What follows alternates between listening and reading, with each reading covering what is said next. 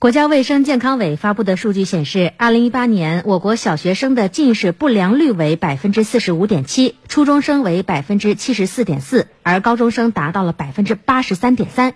中小学生近视患者预估超过了一亿人，青少年近视率居世界第一。而寒假过后一开学呢，又有不少孩子的眼睛啊，就突然就看不清黑板了。各地医院的眼科门诊也迎来了就诊高峰。专家提醒，青少年及家长要高度重视，从多个方面来保护眼健康。来听报道。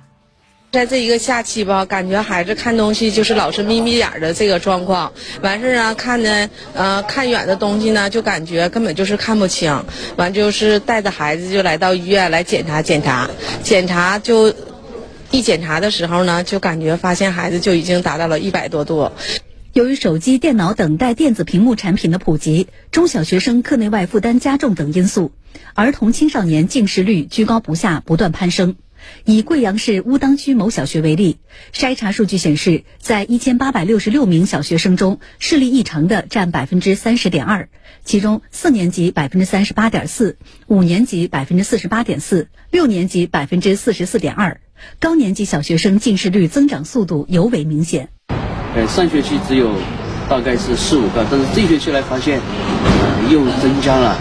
一两个同。对此，各地的学校在开学季都举行了“爱眼开学第一课”，向学生们科普近视防控相关知识，以及如何有效预防近视、爱眼护眼，做到早知道、早预防、早介入、早治疗。那个，我以前就以为眼镜就少戴的话，那个对眼睛相对来说恢复视力是有帮助的。现在才知道，原来是要根据就自己的情况，如果度数高了，还是要经常戴。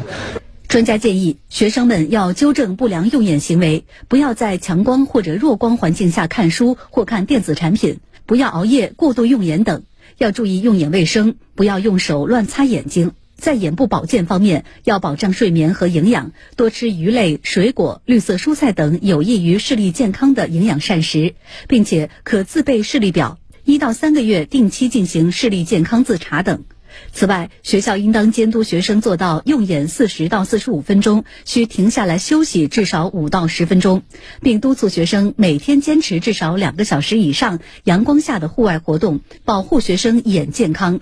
嗯，现在想不近视也挺难的，但还是要努力一下，爱护咱们的眼睛。